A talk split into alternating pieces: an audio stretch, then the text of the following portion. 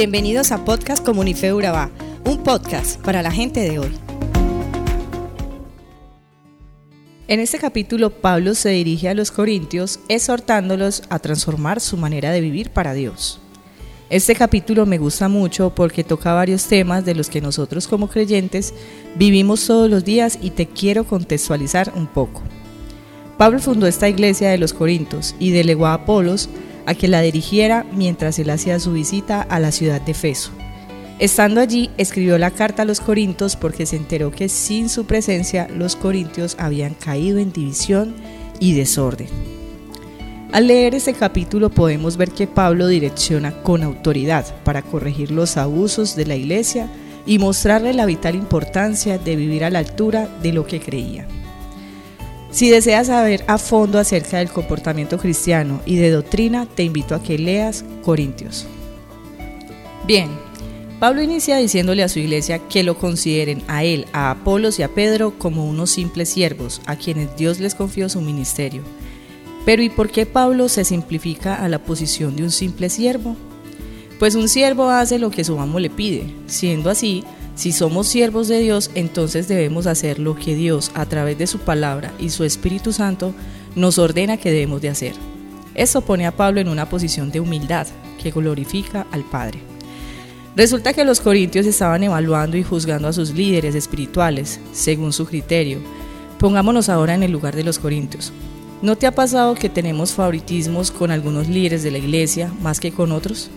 O en caso contrario, juzgamos tan fuertemente que incluso desaprobamos la manera de servir de otros en el ministerio simplemente porque no se ajusta a mis gustos o simplemente no me caen en gracia. ¿O qué tal cuando un hermano cae en pecado y queremos usar nuestro fuego para encender ese árbol caído en vez de levantarlo? Es muy fácil juzgar y desaprobar a los demás cuando nos jactamos de nuestra pureza y nuestro corazón lleno de orgullo pierde la esencia del Espíritu de Dios. Escucha esto.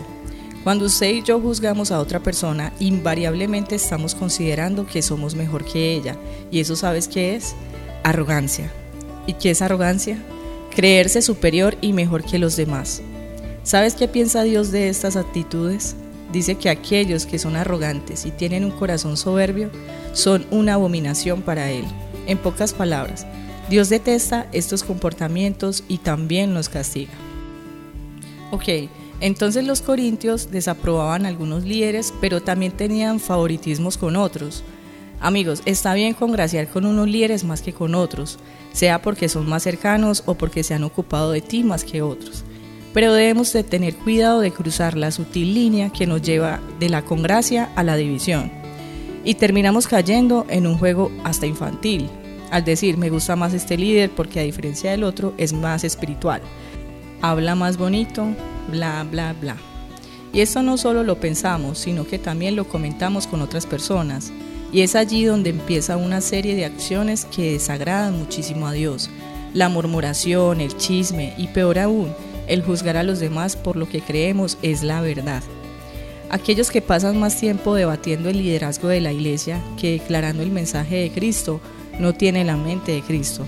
Es por esto que Pablo se simplificó a un simple siervo, que solo obedece la voz de Dios sin jactarse de sus dones y talentos, y en amor por los demás sabía que era seguidor y servidor fiel de Jesús. Ningún predicador y líder de la iglesia tiene mayor estatus que otro. Dios nos ve del mismo nivel o modo a todos. Pablo recalca su función especial como padre de la iglesia por varios motivos intentando unificar la iglesia, hacerle recordar que como padre sus palabras de corrección iban acompañadas de amor y compasión propias de su Padre Celestial. También pidió que lo imitaran simplemente porque su vida completa estaba dedicada a pasar tiempo con Dios. Dios era su ejemplo, es por eso que les pidió que lo imitaran, no pretendiendo que fueran exactos a Él, sino en aquellos aspectos de creencias y conductas que reflejaban la manera de vivir de Cristo. Muchas veces hemos caído en las mismas conductas de la iglesia de Corintio. Hemos hablado de fe, pero poco reflejamos la vida de Cristo. Pablo dice que el reino de Dios es para vivirlo, no solo para discutirlo. Hay una gran diferencia entre conocer la palabra y ponerla en práctica. Es por eso que sería bueno que tomaras un momento para sincerarte con Dios y reconocer si estos mismos comportamientos están dominando tu vida. ¿Juzgas frecuentemente a los demás? ¿Crees que eres superior a ellos? ¿Tienes más preferencias por algún líder espiritual? ¿Murmuras de los demás? ¿Crees que los demás ven a Cristo en ti? ¿Qué tal si oramos un momento? Padre, yo reconozco que he tenido estas actitudes en mi corazón, que si bien sé, son producto de mi poca comunión contigo, porque cuando estoy en tu presencia es como pararme al espejo rodeada de un resplandor, tan claro que puedo ver con claridad cada uno de mis defectos, y eso me impide señalar o cuestionar a los demás. Perdóname por no ser un reflejo tuyo en medio de tanta hostilidad, y ayúdame a tener tu carácter vivo y que sea eficaz para lo que quieres usarme aquí en la tierra. Quiero ser un siervo que quiere obedecer a tu palabra. Amén.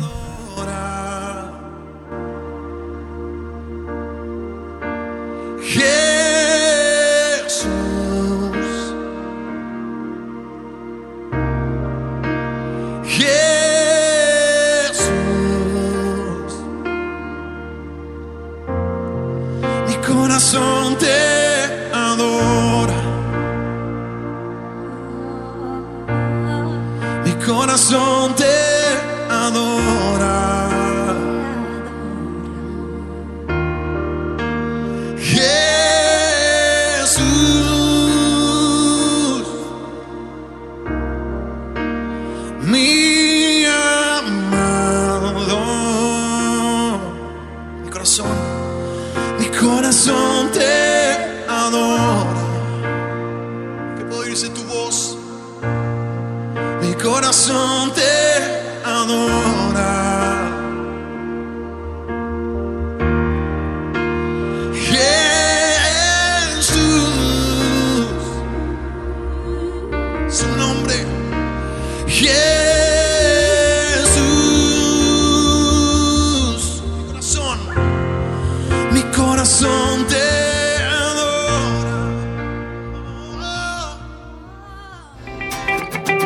Somos Comunife Urabá, un lugar para la gente de hoy.